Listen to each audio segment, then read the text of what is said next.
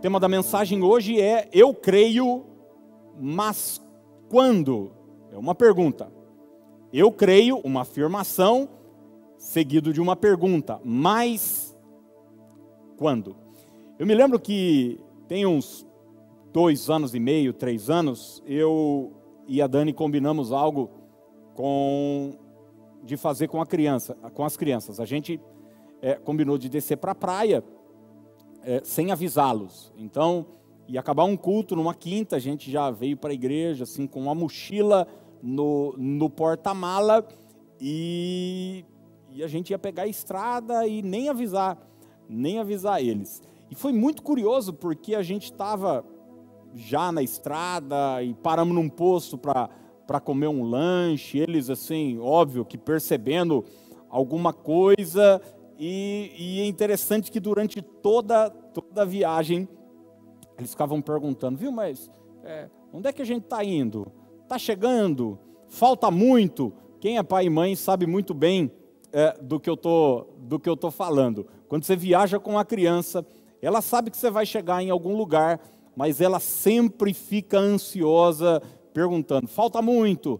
Está demorando, eu não estou aguentando mais. E é interessante que muitas vezes, como cristãos, a gente se comporta assim com Deus também.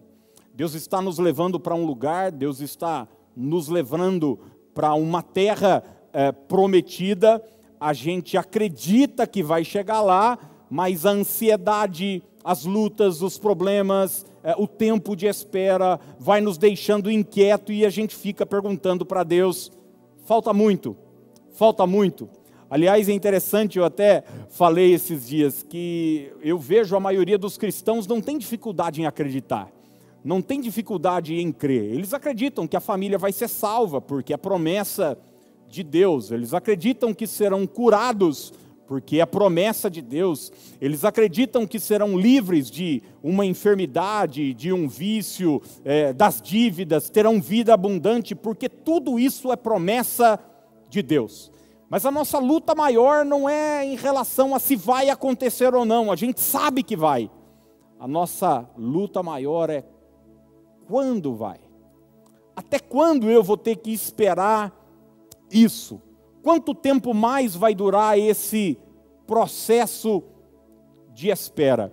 E esse trecho bíblico que eu quero te chamar a atenção hoje à noite em Atos dos Apóstolos está fundamentado exatamente nisso. Jesus fez uma promessa para os discípulos e eles começam a ficar inquietos e questionando quando é que isso vai acontecer. Eles acreditam que vai, mas eles ficam inquietos se perguntando quando é que isso vai acontecer. Então, tranquilize seu coração, porque esse não é um, um questionamento e um problema que só eu e você temos. Pedro também teve, Mateus também teve, é, Tiago teve, João teve, todos os apóstolos tiveram, mas a gente quer olhar hoje isso com carinho na Bíblia e ver o que podemos aprender com essas passagens. Atos capítulo 1, verso de número 4, diz o seguinte: E comendo com eles, determinou-lhes que não se ausentassem de Jerusalém, mas que esperassem a promessa do Pai. Guarde isso, esperassem, porque existia uma promessa do Pai, a qual disse ele: De mim ouvistes. Olha que coisa interessante, existia uma promessa, algo estava para acontecer. E qual foi então a reação dos discípulos que ouviram aquilo? Jesus já havia ressuscitado, é nesse texto que Jesus será levado aos céus, e ele disse o seguinte: fiquem em Jerusalém, existe uma promessa para a vida de vocês acerca desse momento. Quando os discípulos ouvem isso, eles, verso de número 6, questionam. Então, os que estavam reunidos lhe perguntaram: Senhor, será este o tempo em que, em que restaures o reino a Israel, será este o tempo. Exatamente como eu e você fazemos. Legal, eu tenho de Deus uma promessa, eu tenho de Deus uma palavra, mas e aí? Quando é que isso vai acontecer? Está chegando? É agora? Falta muito? Olha a resposta de Jesus, verso 7. Ele respondeu: O Pai já determinou o tempo, guarde isso, o Pai já determinou o tempo para que isso aconteça, e não cabe a vocês saber. Não cabe a vocês saber. Gente, eu não sei se você reparou bem o que está acontecendo aqui. Jesus traz aos discípulos uma promessa, os discípulos não questionam a promessa, eles acreditam na promessa. Está falando sobre a descida do Espírito, sobre o que está para acontecer, o início da igreja. Mas eles questionam quando é que isso vai se dar, quando é que o reino vai ser restaurado. Enfim, Jesus disse o seguinte: olha, o Pai já sabe a hora que isso vai acontecer, mas não cabe a vocês saber. Em outras palavras, Jesus está dizendo o seguinte: Deus sabe quando a promessa vai se cumprir, mas não é da sua conta. Deus sabe quando a promessa vai se concretizar, mas Ele não vai te contar. Ele não vai falar. Você pode perguntar, você pode questionar, você pode indagar, você pode orar, você pode ficar aflito, mas não vai adiantar. Vai se cumprir? Vai se cumprir. Vai acontecer? Vai acontecer. Quando? Deus sabe, mas não vai te falar. Então a gente vive nesse paradoxo de saber que algo vai acontecer na nossa vida, mas a gente tem que lidar com esse tempo de espera. E eu anotei aqui duas, dois princípios da, da, da palavra de Deus que eu quero deixar guardado para o seu coração. Como é que a gente se porta, como a gente se comporta diante desse tempo de espera, sabendo que algo vai acontecer, é, mas não sabendo quando vai acontecer. Até para a ansiedade não tomar conta do nosso coração, nem a preocupação, nem a aflição. E a primeira coisa que eu quero deixar para você hoje à noite, se posicionar nesse tempo de espera, é o seguinte: creia que o relógio de Deus é melhor do que o seu. Eu vou repetir: creia que o relógio de Deus é melhor do que o seu. Eu já falei aqui muitas vezes para vocês que eu sou apaixonado por relógio, né?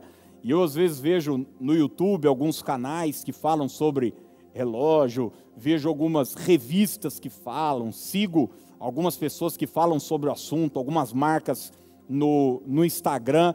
E é interessante que existe sempre essa discussão: quais são os melhores? E daí existem aqueles que vão falar: não, os melhores relógios são os relógios suíços. Mas existem outros que falam o seguinte: não, não, peraí, os italianos também fazem relógios maravilhosos. Daí existem marcas alemãs que são extraordinárias. Outros dizem o seguinte: não, não, os japoneses estão fazendo relógios maravilhosos. E a gente fica sempre discutindo quem é que vai ter a hora certa. E no nosso relacionamento com Deus é bom a gente já de cara entender que o relógio de Deus, o tempo de Deus, o kairos de Deus vai ser sempre melhor do que o nosso. Olha o que Eclesiastes capítulo 3, verso 11 vai nos dizer, vai nos dizer: tudo fez Deus formoso no seu devido tempo. Também pôs a eternidade no coração do homem sem que este possa descobrir as obras que Deus fez desde o princípio até o fim. Guarde a primeira parte desse verso: tudo fez Deus formoso no seu devido tempo. Gente, é interessante como existem muitas coisas boas na nossa vida que podem é, ser ruins se estiverem no tempo errado. Aliás, é assim com uma fruta, né? Uma fruta boa. Em casa a gente gosta de comer abacate e, e às vezes alguém lá diz o seguinte: não, mas tem que esperar até amanhã.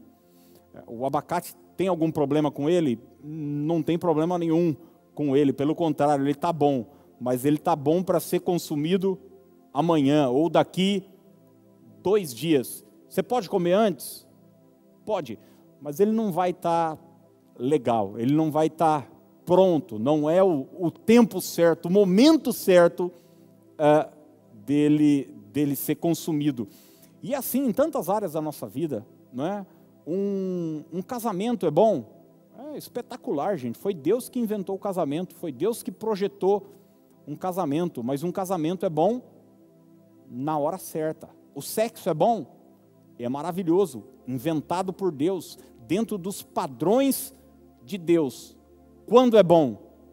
Na hora certa, dentro daquilo que Deus programou e planejou. Um filho é bom, uma gravidez é boa, é bom no tempo certo. Gente, o sucesso é bom, é bom na hora certa, quando a pessoa está com caráter forjado, com a mente preparada.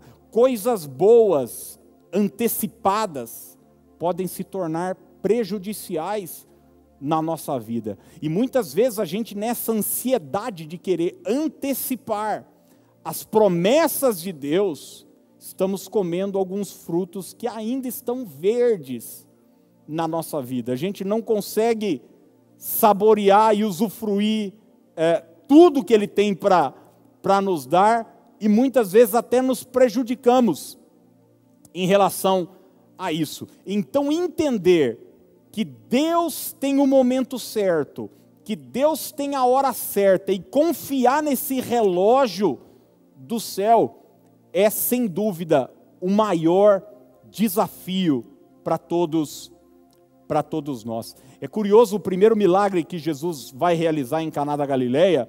O texto bíblico diz que ele está num casamento, sua mãe está ali e o vinho acaba. E Maria então vai até Jesus e diz o seguinte: Olha, o vinho acabou. Eles não têm mais, mais vinho. Como quem está pedindo a Jesus uma intervenção naquele momento. E quantas vezes a gente, como Maria fez ali, a gente também vai orar, a gente vai pedir o auxílio de Jesus, a ajuda de Jesus.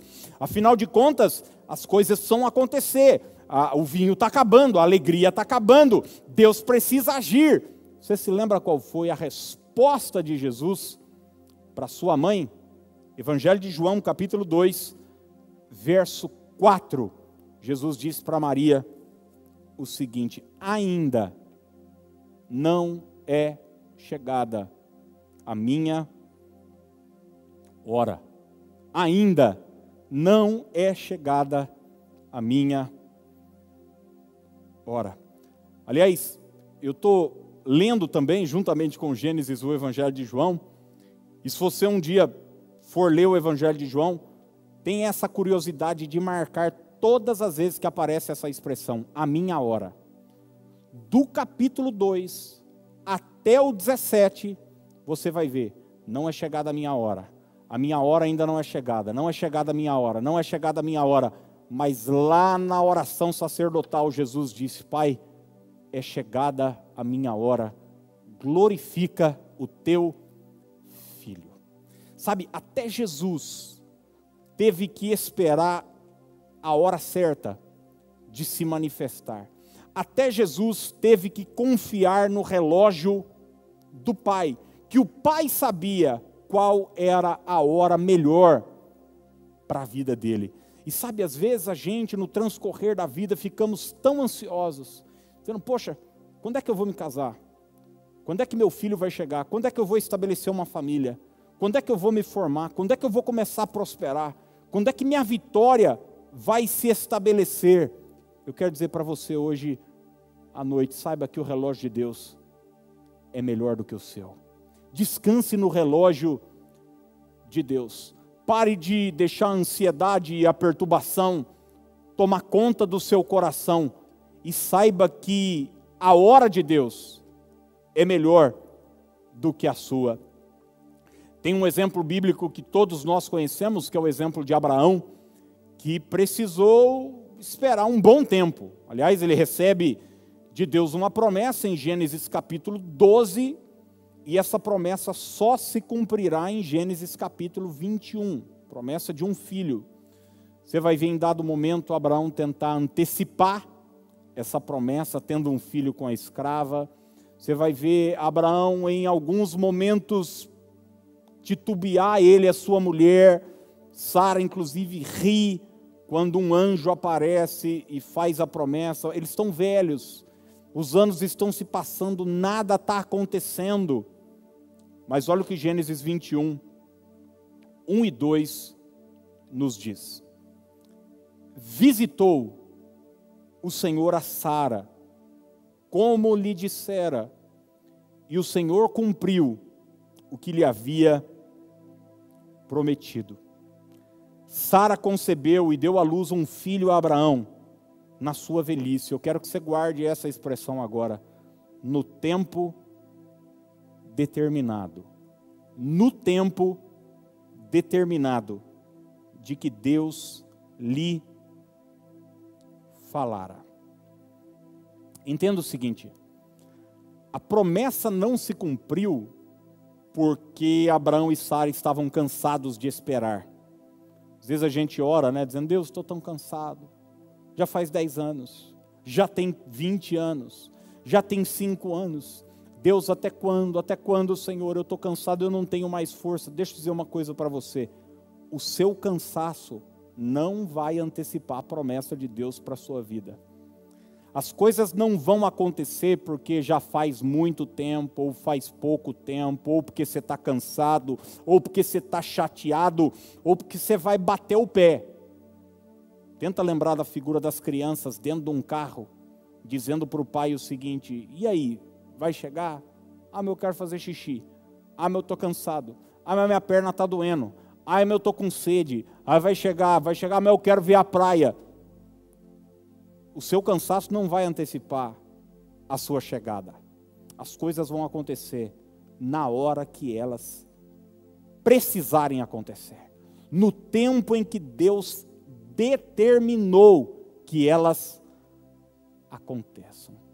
Hoje à noite, em nome de Jesus, tenha essa postura de descanso eu vou descansar no relógio de Deus.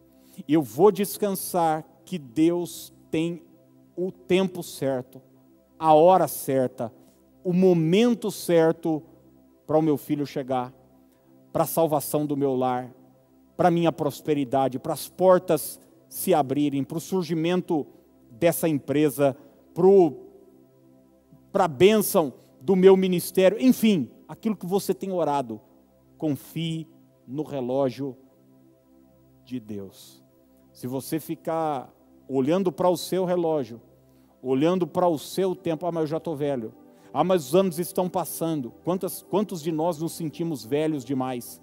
Caleb, com 85 anos, recebeu a sua bênção. Abraão começou uma jornada com 75. Jeremias recebeu uma promessa de Deus quando ainda estava no ventre da sua mãe. Olha, para cada um de nós, Deus tem um time. Deus tem um tempo. Para algumas pessoas vai acontecer antes. Para outras pessoas vai acontecer depois. Mas uma coisa é certa: o que é seu está guardado. Se alguém receber antes, isso não tem. O céu não tem um estoque limitado de bênção e de favor. O problema da inveja é esse, né? O problema da comparação é esse. A gente começa a ver todo mundo ser abençoado, como aquele paralítico ali no tanque de Betesda. Enquanto eu vou, vai outros antes de mim. E a gente começa a achar que porque os outros foram abençoados, eu não serei. Então, minha amiga casou, eu não casei. Minha amiga teve um filho, eu não tive. Meu amigo foi promovido no trabalho, eu não fui. É, fulano entrou na faculdade eu não fui. Eu não passei no vestibular. Fulano está prosperando e eu não. E a gente acha porque está acontecendo com os outros, não vai acontecer comigo. Aquilo que Deus tem para a sua vida está guardado. É seu. Confie no relógio do Senhor. E a segunda e última coisa que eu quero deixar para você é a seguinte: confie no caráter de quem te prometeu. Confie no caráter de quem te prometeu. Sabe, gente, e está aqui uma chave para nós, para nós entendermos. Eu penso que Deus não fala quando vai acontecer. Eu penso que Deus não fala quando a bênção vai chegar, quando a promessa vai se cumprir, porque para Deus, mais importante do que a gente usufruir da bênção que Ele tem para nos dar, é a gente conhecer o caráter dEle, e a gente confiar nele. Deus estava nesse tempo todo construindo com Abraão um relacionamento. E mais importante do que o filho que vai nascer, é Abraão ser conhecido como amigo de Deus. Sabe, esse tempo de espera não precisa ser um tempo de aflição. Esse tempo de espera não precisa ser um tempo de desespero, de ansiedade. Esse tempo de espera pode e deve ser um tempo de descanso. Quem me prometeu é fiel para cumprir. Ô, gente, você vai concordar comigo que existem pessoas que, quando elas nos fazem uma promessa, a gente nem gasta tempo esperando, porque sabe que não vai acontecer. Tem gente que fala: Ó, tal dia eu passo uh, lá te pegar a tal hora. Cara, pode atrasar o seu banho, porque aquela pessoa não, não tem compromisso nenhum com o horário. Você sabe o que eu estou falando. Tem gente que o que ela fala não dá para escrever não dá para escrever.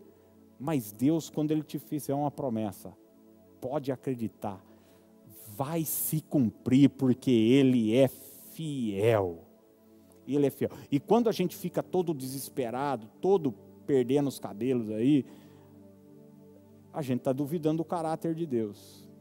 Olha o que Números 23, 19 nos diz. Deus não é homem para que minta, nem filho de homem para que se arrependa. Acaso ele fala e deixa de agir? Acaso promete e deixa de cumprir? Como eu disse, gente, eu penso que o que Deus mais quer de nós é a nossa confiança. Tanto é que você vai ver ele dizer para Abraão o seguinte, em Gênesis 12, 1: Olha, sai da sua terra, sai do meio da sua parentela e vai para a terra que eu te mostrarei. É interessante que Deus não dá o mapa completo para Abraão, Deus não dá o destino para Abraão. O que Deus exige de Abraão é um rompimento com o estado atual dele mas ele diz o seguinte: olha, depois que você deixar lá na frente, eu te mostro aonde eu vou te levar. O que Deus estava requerendo de Abraão era o quê? Confiança. Abraão, fica nas minhas mãos. Dependa de mim. E a gente está sempre buscando o teu controle da situação.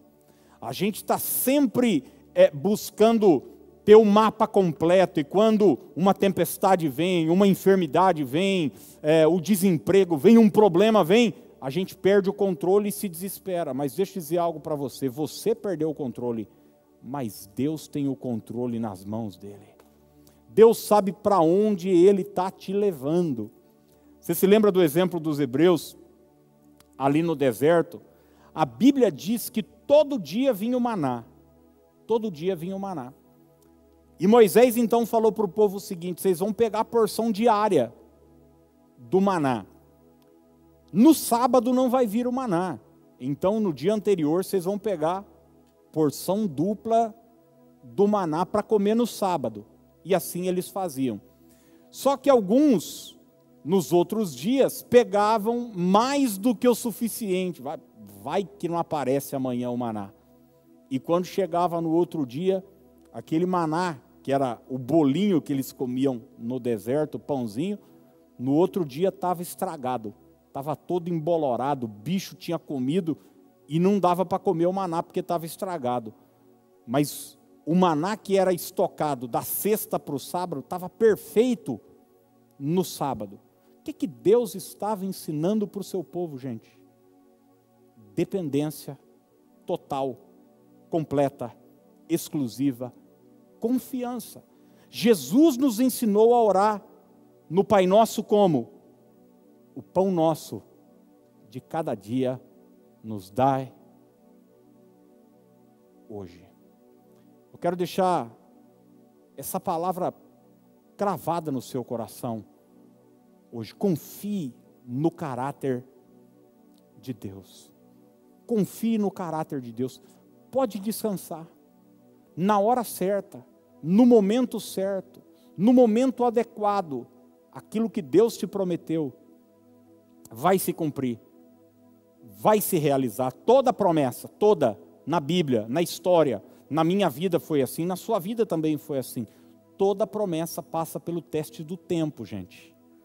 Do tempo. É interessante uma grávida, né? Ela engravida e ela tem que esperar um tempo. Tem que esperar um tempo. Tem um momento em que ela diz: Ah, eu não estou mais aguentando, mas o médico que está cuidando da gravidez dela, disse o seguinte: não, não, dá para tirar agora com seis meses. Ah, mas tá, não estou conseguindo dormir à noite, mas estou tendo enjoo. Não, mas não dá, o neném não está formado ainda, precisa esperar mais um tempo. Tem, vamos esperar até o nono mês e tal. Mas vai ficando, vai ficando. Você sabe do que eu estou falando. E às vezes a gente fica assim com Deus, né?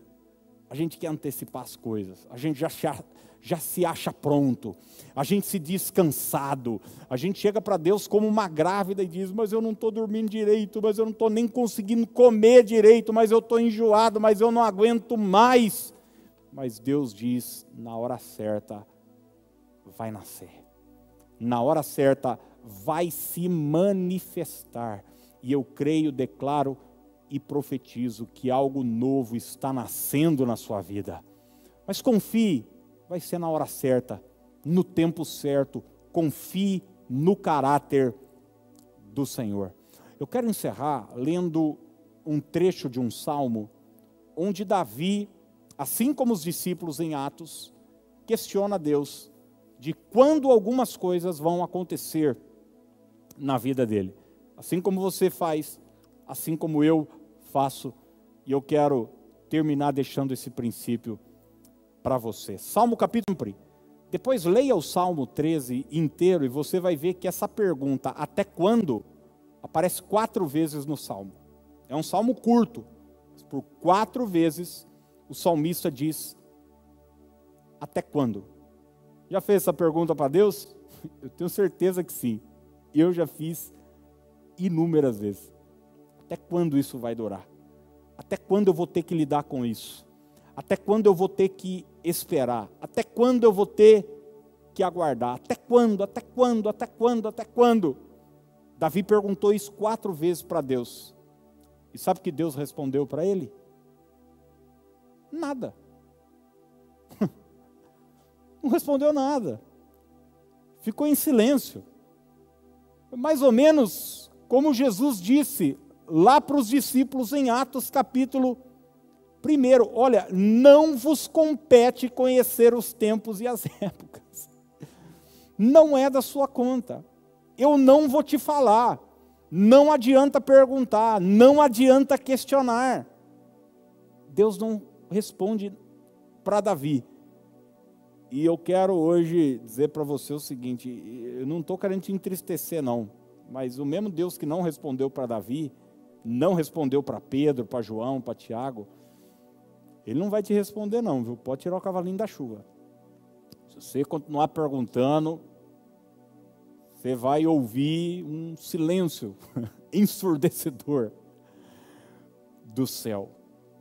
Mas é curioso que, mesmo em meio a esse silêncio de Deus, Davi, que começa o salmo fazendo um bocado de pergunta para Deus, que ele não tem resposta, ele termina o salmo dizendo o seguinte: Salmo 13, verso 5. Quanto a mim, confio na tua graça. Confio na tua graça. Eu creio que esse tempo de espera é um chamado a confiarmos no caráter daquele que nos prometeu. Com todo respeito, eu falo isso com muito carinho para você, porque eu estou falando para mim também.